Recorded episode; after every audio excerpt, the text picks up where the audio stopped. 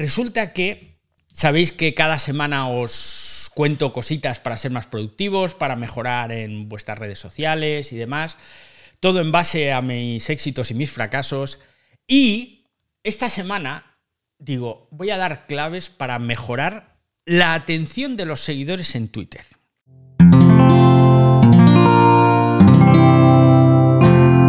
Wanda, la red de podcast independientes en español. No es para mejorar, para tener más seguidores. No es para mm, tener más... Bueno, sí, es para tener más interacciones en realidad. Pero son siete claves que si las hacéis, os irá mejor. Yo no las hago todas. ¿Por qué no las hago todas? Porque soy un mendrugo, porque me enredo con otras cosas y yo pues me pongo ahí mis cositas que tengo que hacer, pero cada día se me olvida alguna. Y cuando digo mi, es mis cuentas, ¿eh? mi cuenta personal. Entonces, os voy a dar esas siete claves para mejorar la atención, la interacción de vuestros seguidores en Twitter. Aunque alguna os va a servir para otros, para otras redes. Venga. Uno, uno, uno. Tenéis que saber cuáles son las horas pico a las que tenéis que publicar. Esto es súper básico, súper fácil, pero la gente no lo hace. Todo el mundo sabe cuáles son las horas pico de su cuenta, las de sus clientes, etcétera, etcétera. ¿Por qué? Porque hay herramientas como Metricool, como Audience, la propia Twitter, la propia Twitter te lo dice. Es más, es más. Dejadme que busque un tweet que os he puesto hoy mismo y que lo tengo aquí. Y por cierto, que creo que nadie me ha respondido. He puesto un tweet con una imagen en la que he preguntado, ¿esto qué es? Y ah, sí, tengo una respuesta. A ver, Armando. Ah, Armando me preguntaba, ¿hoy tenemos ciberdiario? y está aquí, sí, tenemos. Entonces, este tweet que os acabo de pinchar y que luego os pondré en el episodio, pues yo he preguntado, ¿sabéis lo que es esto? Nadie me ha respondido, pero yo creo que alguien lo tiene que saber, ¿no? A ver, de los que estáis en la sala, ¿alguien sabe lo que es esto que acabamos de pinchar aquí arriba? A ver, Fran, ¿qué has dicho? Ah, Perdona. Sí, que lo pusiste sobre marketing, ¿no? Lo que está diciendo Argenis. Sí, pero ¿qué es? Argenis, ¿qué es? Una huella de calor. ¿Pero qué nos indica esta huella de calor? Ah, que en las partes más oscuras es donde tienes más tráfico, en las más claras donde menos. en tus días, en tus días preferidos. Ahí estamos, muy bien, muy bien. ¿Tenemos aplausos o algo para Genis? A ver. No, esto son risas. Ahí, aplausos, ahí, bien. El mapa de calor de los horarios eh, de pico, entonces, como decías, ¿no, Sí, sí. Bueno, pues Twitter, Twitter, si entráis en estudio con S líquida, estudio en inglés.twitter.com, pues tenéis en las analíticas este mapa de calor en el que sabéis cada día de la semana a qué horas están conectados mayor número de vuestros seguidores. ¿De acuerdo? Entonces, si tú ya publicas en, estos, en estas horas, en esos días, por lo menos te aseguras que lo vea más gente. Eso por un lado. Seguimos. Segunda cosa, un poquito de publicidad. Una persona que está aquí en esta sala me descubrió hace un tiempo la publicidad en Twitter para ti mismo. O sea, no para grandes campañas, no, no, para ti mismo gastarte dos, tres euritos de vez en cuando en una campaña y yo no me podía imaginar los resultados tan buenos que eso te daba. Entonces, ¿qué ocurre? Que te sale muy buen precio, haces una campañita aquí, otra allí, te gastas poco dinero y alcanzas objetivos importantes que de forma orgánica no conseguirías. No conseguirías. Entonces, yo creo que hay que planteárselo es, yo creo, una segunda clave. ¿Por qué? Porque tú puedes definir perfectamente cómo quieres hacer esa campaña. Definir personas por edades, por eh, estatus social, por edad, lo he dicho, sexo, si están en un país, si están en otro, gustos, preferencias, si les gusta una temática o les gusta otra. O sea, puedes afinar tanto, tanto, tanto, tanto, que es que es una locura. Si estás buscando crecer rápidamente, yo para crecer no lo he probado, pero creo que podría ser una buena forma de hacerlo. Pero en cualquier caso, la clave cuál es? Asegurarse de que diriges tu anuncio al público, vamos a decir al público ideal. Llegar a las personas adecuadas. Y si lo consigues, pues esos dos o tres euritos, vamos, valen oro, su peso en oro. Tercera clave que os voy a dar. Esta funciona muy bien. Reciclar el contenido que ya te ha funcionado anteriormente. Esto es algo que yo no sé por qué nos hemos vuelto tan estupendos en esta vida. No, pero es que eso ya lo publiqué el año pasado. Joder, no estamos hablando de que publiques una novela y que la copies. Estamos hablando de un tuit. Si tú publicaste un tuit un día con un vídeo, con una creatividad, con una infografía y te funcionó muy bien, ¿por qué no publicarlo al cabo de un tiempo? Ese contenido interesa y muy probablemente gran parte de tu comunidad se lo ha perdido, porque la gente no está 24 horas conectada a ver qué publicas. Entonces, si tienes gente que se lo ha perdido, ¿por qué no volver a publicarlo? Basta con cambiar un poco la creatividad, si era la base, cambiar el texto, cambiar los hashtags. Ojito, que si es exactamente igual, pues Twitter puede pensar que es spam y ahí nos estrangula. Pero ¿por qué no repetir? Os pongo un ejemplo. Yo sabéis que no soy un gurú, que no tengo millones de seguidores y que y los que ponéis vídeos ya sabéis cuál es el número de reproducciones que puede llegar a tener un vídeo, que es bastante limitado.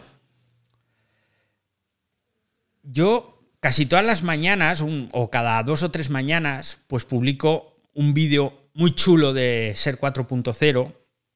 Nada, es un vídeo muy cortito en el que pues hago un resumen en tono de cachondeo de lo que es ese podcast. Lleva más de 12.000 reproducciones. Son muchas, ¿eh? ¿Y qué hago? Pues lo he reciclado y lo republico de vez en cuando. Y bueno, la gente lo ve, se echa unas risas, el vídeo es corto, es resultón, pues ala, pa'lante. Cuarta clave para mejorar en Twitter, para mejorar la atención de vuestros seguidores. Lo he llamado descubrimiento, porque es que en realidad no sabía cómo llamarlo. Lo he llamado descubrimiento porque a menudo, pues hay muchas personas a las que conocemos que conocemos en otras redes sociales, pues que conocemos en LinkedIn, en Twitter, er, perdón, en Instagram, etcétera, y no conocemos en Twitter, o no seguimos o no nos siguen. Y entonces digo, bueno, pues que te conozcan también en Twitter. De esta forma que conseguimos aumentar los seguidores y lo que hay que hacer es facilitar la búsqueda. Que si alguien busca a, por ejemplo, a Ignacio CM, que está aquí, si alguien busca a señorita Zapatitos, al amigo Edu, Eduardo Tornos, a Mirka, a Jorge, pues que si alguien busca a alguna persona, que sea fácil encontrarlo. Y para facilitar esa búsqueda, pues hay muchas cosas que se pueden hacer. Por ejemplo, vincular nuestro perfil de Twitter en todas partes. En un sitio web, en la firma del correo electrónico, en tarjetas de visita, que todavía se utilizan las tarjetas de visita. Por supuesto, en otras redes sociales. ¿Por qué no? Pues esa es una forma de facilitar nuestra búsqueda, la búsqueda de nuestra cuenta de Twitter. Otra cosa que se puede hacer, hay una configuración en Twitter que no todo el mundo la utiliza y que nos permite que nos encuentren por nuestro teléfono y por nuestro correo electrónico. Hay gente que está en contra de habilitar esto, porque dice, no, bueno, es que te aumenta el spam, no sé qué. Yo lo tengo habilitado y no he notado jamás que me haya aumentado el spam. Con ello no quiero decir que no sea así. A lo mejor, pues los filtros de anti-spam que tengo yo en mi, en mi hosting, pues son mejores o no, no lo sé. Lo cierto es que si os vais a la configuración de Twitter a privacidad y seguridad, allí hay un apartado que se llama, como es? Discoverability and Contacts, que sería descubrimiento y contactos. Y hay dos opciones, ¿vale? Una que dice decide si las personas que tienes eh, que tienen tu dirección de correo electrónico, número de teléfono, pueden encontrar, encontrarte y conectarse contigo en Twitter. Entonces tú tienes el checkbox, la casilla, deja que las personas que tienen tu dirección de correo electrónico te encuentren en Twitter y otra que dice, deja que las personas que tienen tu número de teléfono te encuentren en Twitter. Bueno, pues si queréis, marcáis eso y mejoramos las posibilidades de que nos encuentren, de que nos descubran. Porque ¿cuánta gente tiene nuestro correo electrónico? Un montón. El teléfono posiblemente menos, pero el correo electrónico mucha gente. Entonces, muy posiblemente habrá gente que por el correo electrónico nos pueda encontrar. Insisto, esto hay detractores que dicen que es una barbaridad hacerlo y hay gente que, en mi caso, no me va mal, sinceramente. Interacciones. Este sería el quinto punto, las interacciones. Me he encontrado en Twitter a mucha gente estupenda a lo largo de mi vida que no interactúa. Y hay que interactuar con todo el mundo. Lo primero, con todo el mundo que nos contacta, yo creo que es, o sea, simplemente por humanidad, por respeto.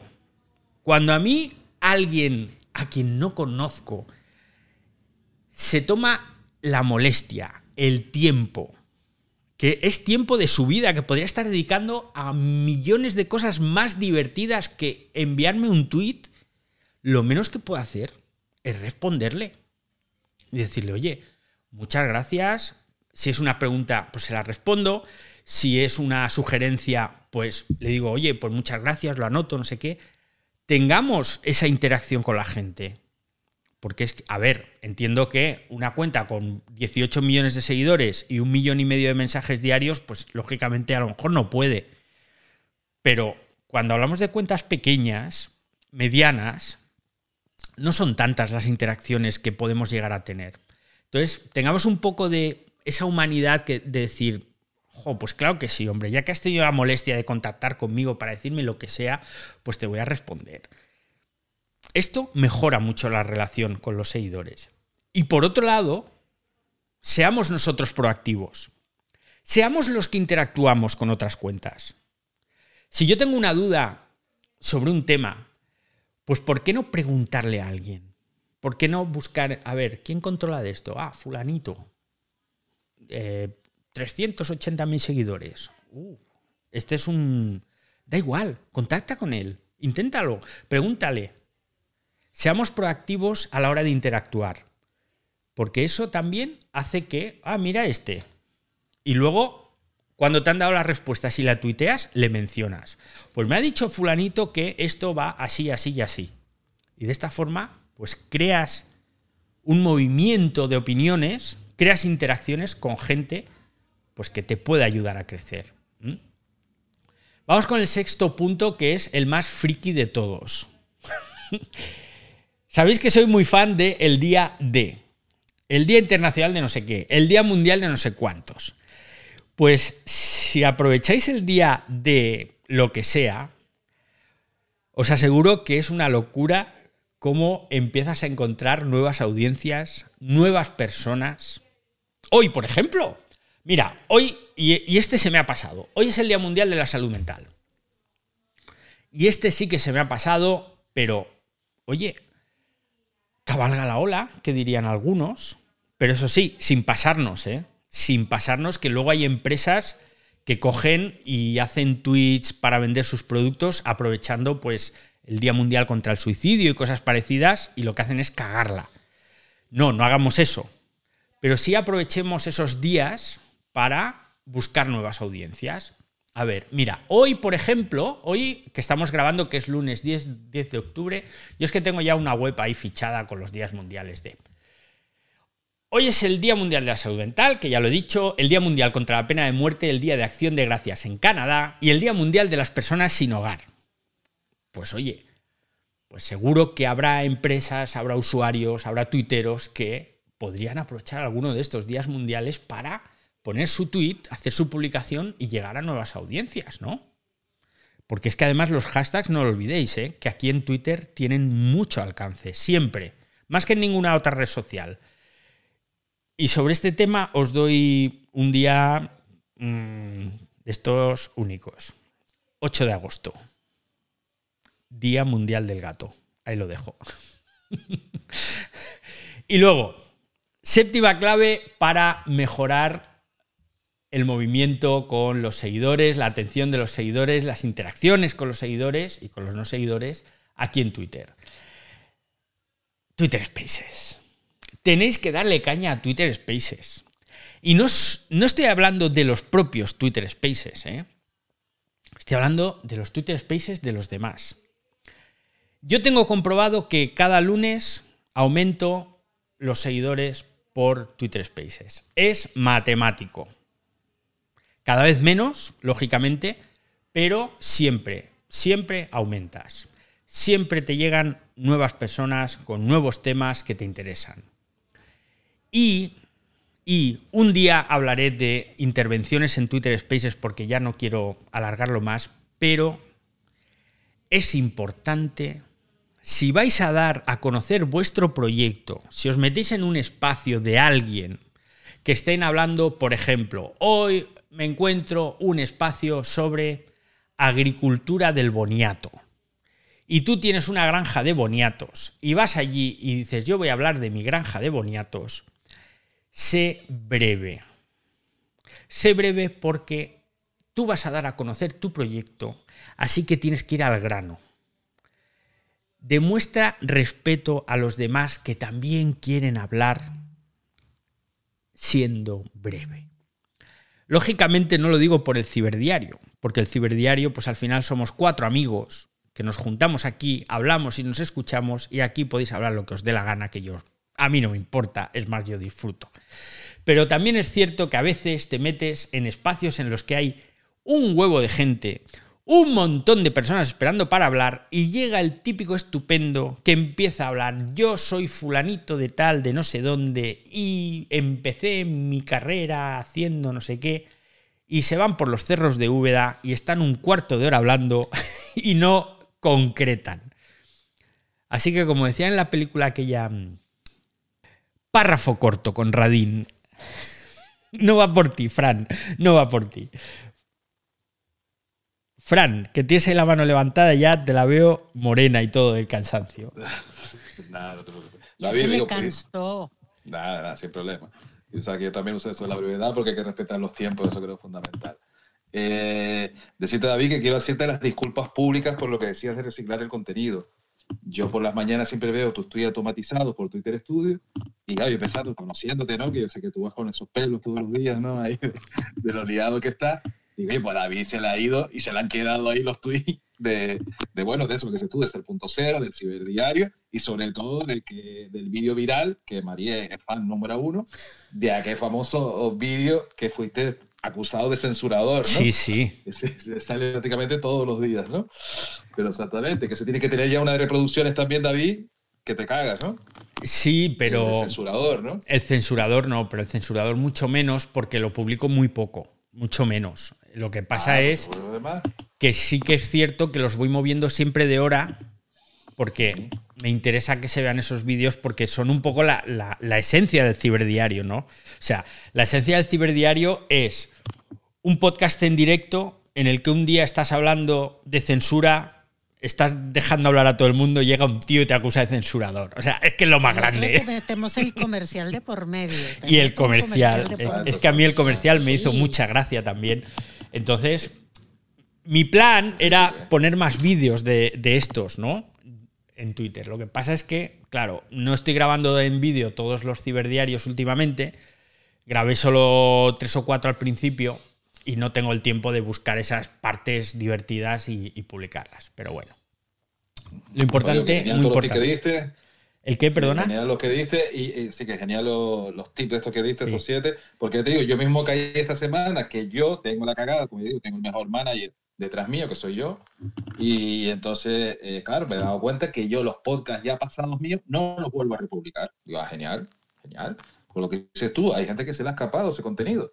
Entonces ahí Claro. creo que, que reciclar el contenido viene muy bien, ya digo, para sobre todo creadores de contenido y de demás, evidentemente, áreas, pero que eso, que piensa uno que se está uno repitiendo, pero que oye, que, que en Twitter no se puede todo lo que pasa por el timeline, no se, no, No, se no todo, no se pilla todo, Mm. es imposible, es imposible. Entonces, Y mira- con la re- la repetición, ahí está el chapó. ¿eh? Exacto. Y mira, sobre lo que acabas de decir, sobre lo que acabas de decir, hay una cosa.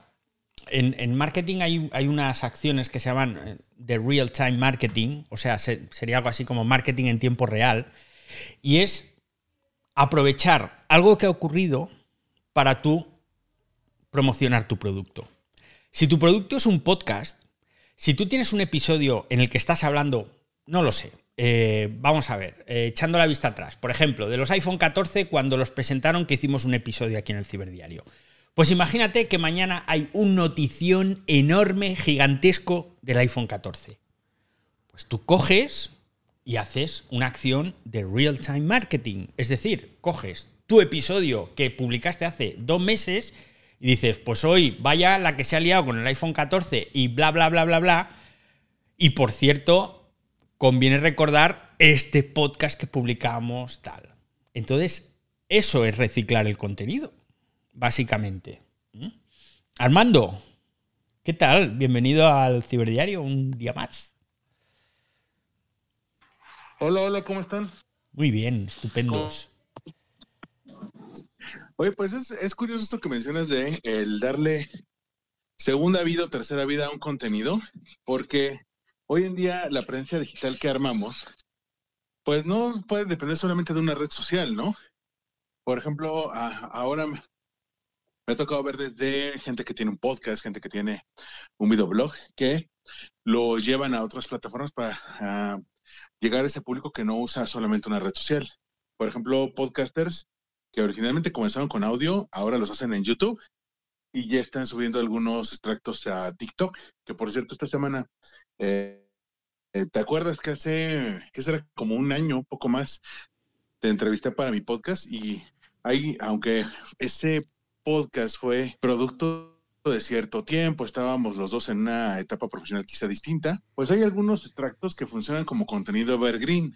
Entonces, un extracto de ese un minuto lo puedo subir a TikTok y eso hace que por ejemplo, hay muchas personas que te conocen aquí en Twitter, pero hay unos en TikTok que dicen, ah, no, pero mira, este, este, es, este hombre es un crack con lo que sabe, entonces lo voy a ir a seguir a su podcast, ¿no? Entonces, eso hace que se genere un efecto multiplicador y el poner, por ejemplo, un video o un extracto del podcast varias veces en la semana, pues le da vida porque, como bien mencionaba Fran hace rato, pues no hay, eh, no hay una persona que te esté siguiendo todo el tiempo y si a lo mejor tú lo pusiste un viernes en la mañana, pues el que está el lunes por la tarde quizá no lo alcanza a ver o no se enteró ese día.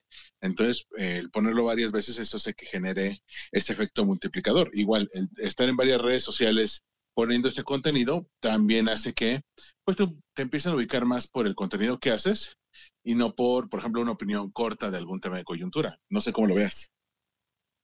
Pues lo veo que estoy totalmente de acuerdo. Yo soy muy partidario de, reciclar eh, contenidos, de publicarlos varias veces a diferentes horas. De hecho, los medios, los grandes medios de comunicación con todas sus noticias en Twitter lo hacen continuamente.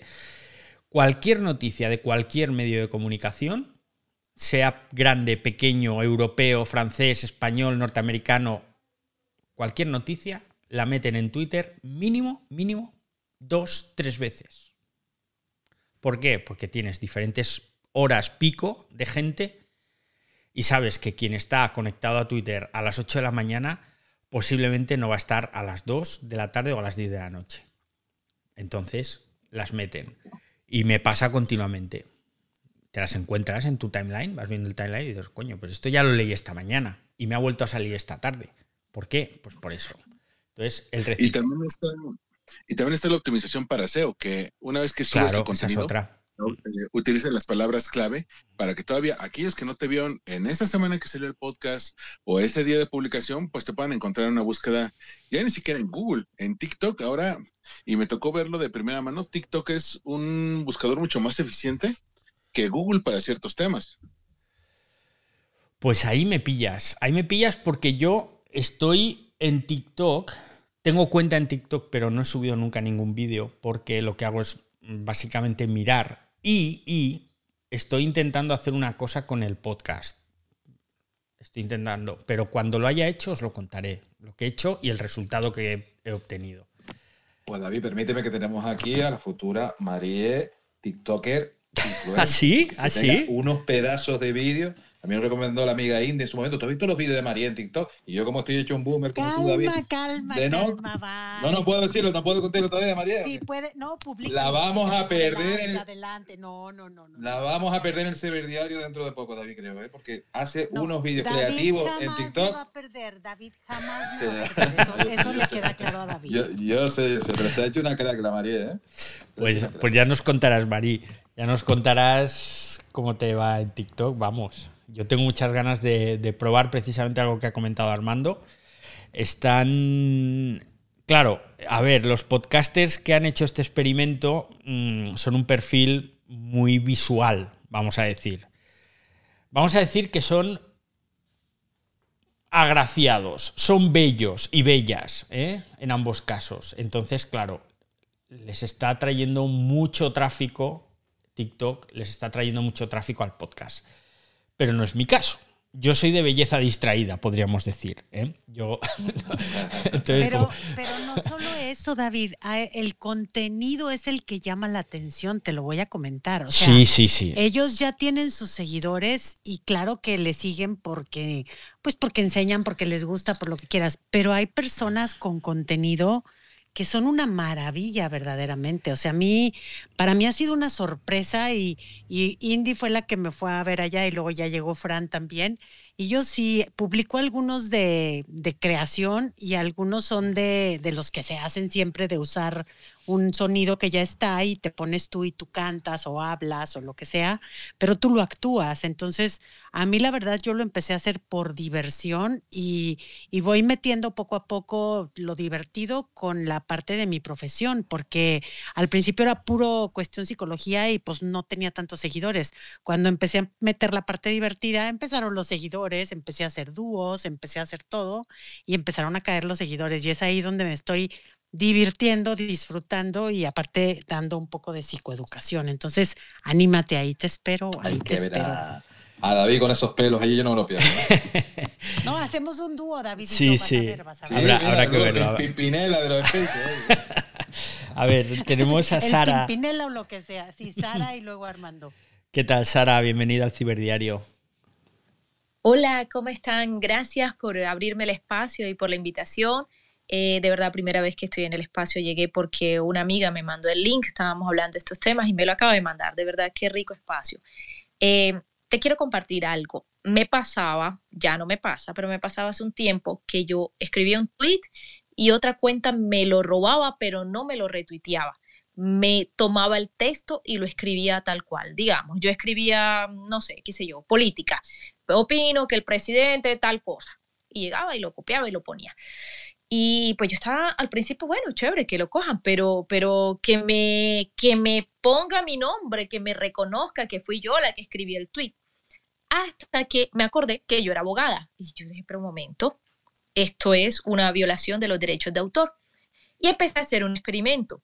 Algunos tweets, porque escribo a veces cuentos, tuiteo temas de tecnología, de historias, en fin empecé a hacer un registro de derechos de autor y algunos ya los tengo registrados. Entonces eh, empecé a poner, este tweet tiene registro de derechos de autor, este tweet es mío, porque sí, es una obra aunque tenga tres, cuatro líneas. Y empecé a, manejar eso como un experimento y fíjate que me ha funcionado incluso en Instagram o algo y ahorita pues eh, lo he compartido con personas, marketers, todo, incluso he estado en eventos y conferencias donde hablo de cosas tan sencillas como un tweet que a mí a veces un tweet de esos más interesantes que uno postea, uno pasa todo el día, viene en el carro, está en la ducha y estás pensando qué tuitear, cómo lo vas a escribir. Es una obra. Entonces, aunque te lo roben, tú tienes derecho a, a, registrarlo como un autor. No sé si les ha pasado o qué piensan ustedes, pero fue mi experiencia y me tocó inventarme el método como abogado y mira que me ha funcionado. Entonces, ahí te dejo ese datito. Pues, wow, no sabía yo que los tweets podían tener propiedad intelectual del autor, porque claro, no, no, sabía, no sé exactamente cómo está el tema de derechos de autor en el momento en el que tuiteas en una plataforma o, publicas en una plataforma. Pensaba que lo que escribías era propiedad de la plataforma, pero bueno, si es propiedad tuya, A mí no me ha pasado nunca, desde luego. Eh, debe ser que soy muy torpe escribiendo algo así. Pero que yo sepa, que yo sepa, no me copian, no me copian los tweets. Sí me han copiado noticias en el pasado, pero bueno, al final eso es normal. Eh, lo hace todo el mundo. Lo que pasa es que, claro, que te lo copien textualmente, palabra por palabra, coma por. Hombre, eso está muy feo. Eso es muy feo y eso sí que se puede reclamar.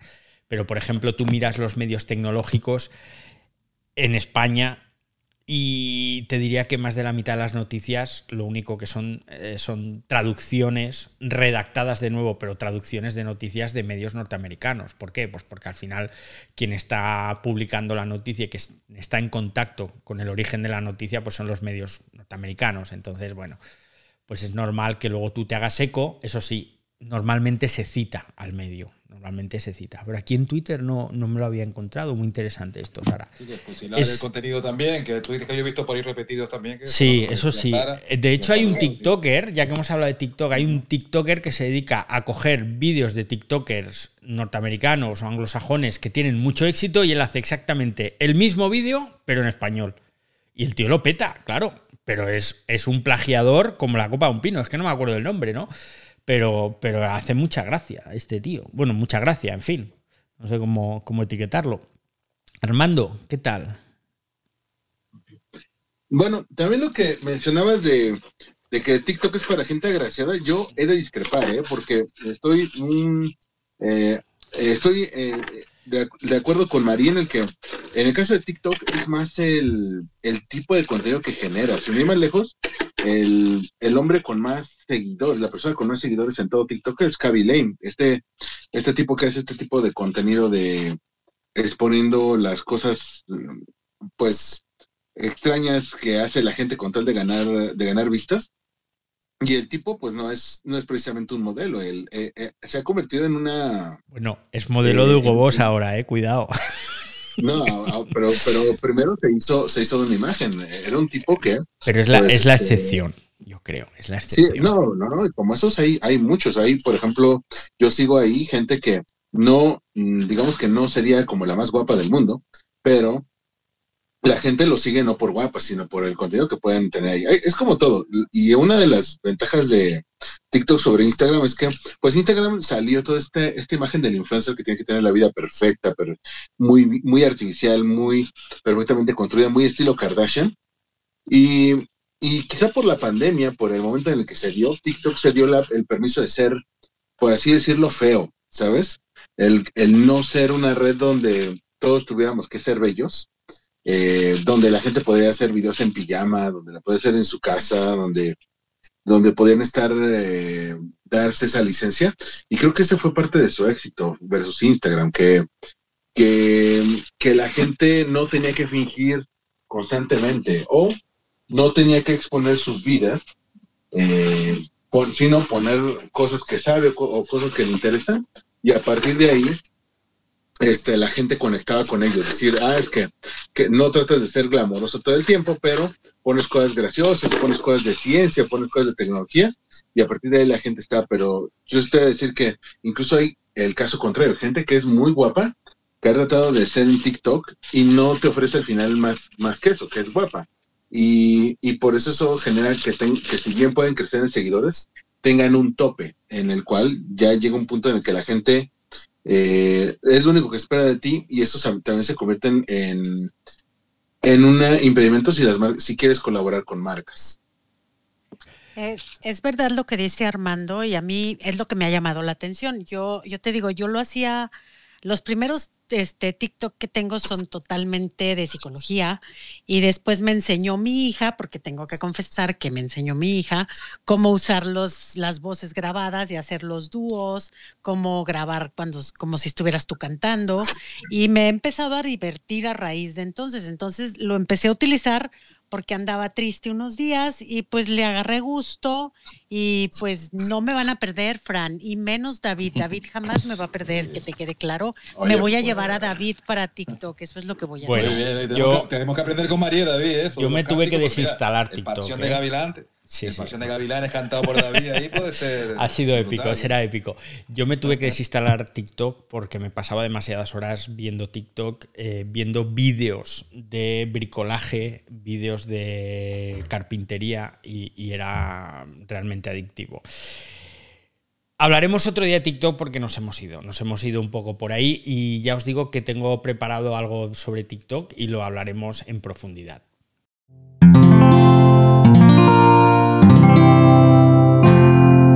Puedes escuchar más capítulos de este podcast y de todos los que pertenecen a la comunidad Cuonda en cuonda.com.